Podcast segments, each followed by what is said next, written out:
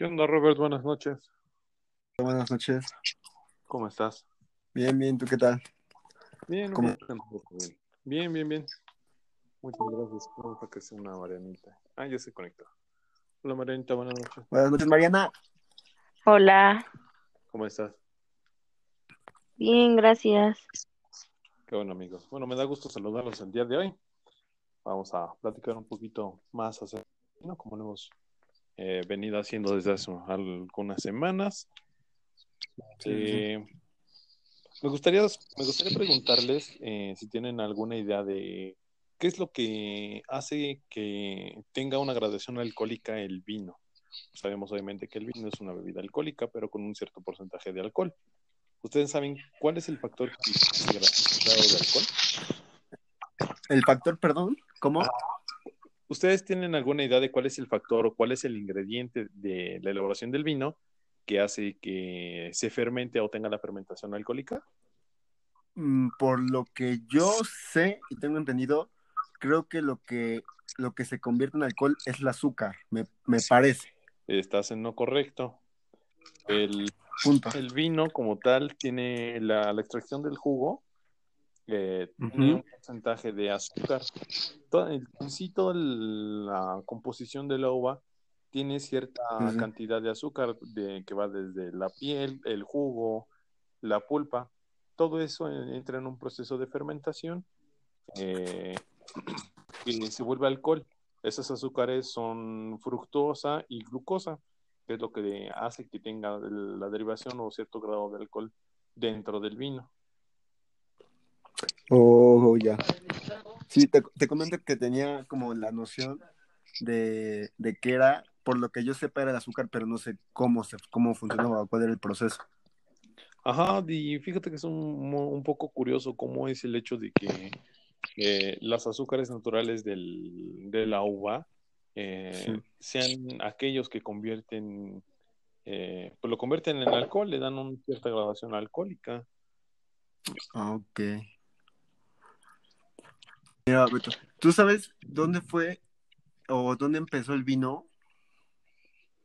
Mm, como tal, tenía entendido que fue en, en Europa, Ok. pero no en Europa o África, me parece, no, no tengo No, recuerdo. investigando me di cuenta que el vino o los primeros vinos se empezaron a hacer y vienen de egipcio. Ajá. Así, así viene. Es, es lo que me encontré. Tenía Eso yo no lo sabía. Ajá, tenía idea de la elaboración de la cerveza, que era con Igual, sa- ¿sabías que, que, el, que el vino, este... Bueno, existen 2.000 especies de, del género Vitis, O sea, de la planta. de la planta exactamente. Oh. Pero me imagino que no todas son aptas para dar Mm, como pues al parecer no. Yo, yo creo que también tiene que ver mucho dónde se, son- es la crianza, ¿no?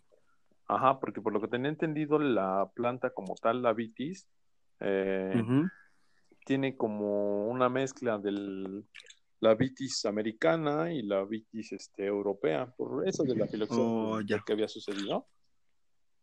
¿Has- ¿Alguna vez has probado el vino, Beto? Sí, bastantes veces me gusta. Y, y lo has, lo has olido.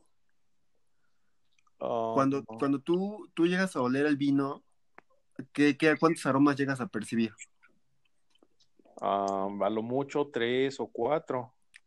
Pues, pues sabías que existen más de 54 aromas en un vino. 54. Cincu- más de 54, ¿tú crees? Está un poco complicado identificar cada uno y cada uno, ¿no? Sí, pero, o sea, y yo, y, cómo el ser humano nada más percibe tan pocos. Sí, Yo creo que es cuestión de, de empezar como a reconocerlos, ¿no? sí, porque mm, a lo mejor podemos confundir los aromas o, Sí, sí.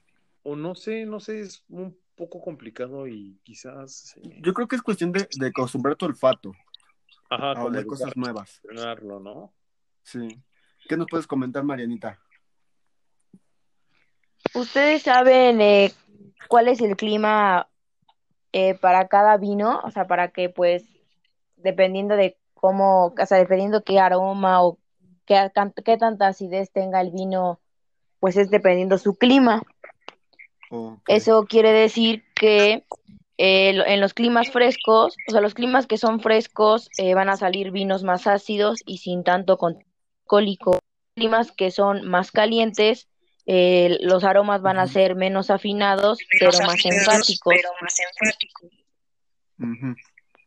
Y tiene que tener más o menos unas precipitaciones entre 500 y 700 en evaporación rápida. Ok. Entonces va a depender mucho de los climas y las temperaturas, bueno, y también de las precipitaciones que hayan para la, para la cepa, ¿no? Va Ajá, exacto. su alcohólica, su acidez, propiedades este, del, del vino, ¿no? Me imagino que para poder obtener, pues, la, los sabores que se desean, hay que tener mucho cuidado de las, de las plantas como tal. Sí, para que salgan adecuadamente como pues la persona lo requiere. Oye, Beto, investigando también en un dato curioso sobre los vinos, tú que, estás en la cocina y sabes todo eso, me encontré que el vino también sirve para desinfectar frutas, verduras y, limpiar vidrios. ¿Es, cierto eso?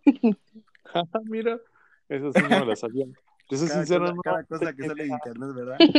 Sí, ¿Cómo ve? ¿En algún momento tú lo has ocupado para desinfectar? No, jamás. Siempre lo he ocupado para cocinar, para hacer Yo, yo creo que no. Ajá, no, no, porque no tiene como algo como para desinfectar. Ajá, porque recordemos que pues el vino es un organismo vivo como tal. Sí. Entonces, este, pues me resulta un poco como complicado ¿no? ¿no? Que a lo mejor el vino es capaz de desinfectar, matar este, como bacterias o eh, algunos virus, ¿no? que vienen... Sí, porque el vino pues, está, hecho de microorganismos, ¿no? Sí, por eso tanto el cuidado del mismo. Sí, no tiene como coherencia. Ajá, no sé, se me hace un poco complicado creer eso. Pero bueno, amigos, me dio gusto platicar con, ustedes el día de hoy. igual, igual. Eh, Igualmente. Que pasen buena noche, amigos. Nos vemos. Gracias, igual. Gracias, igual.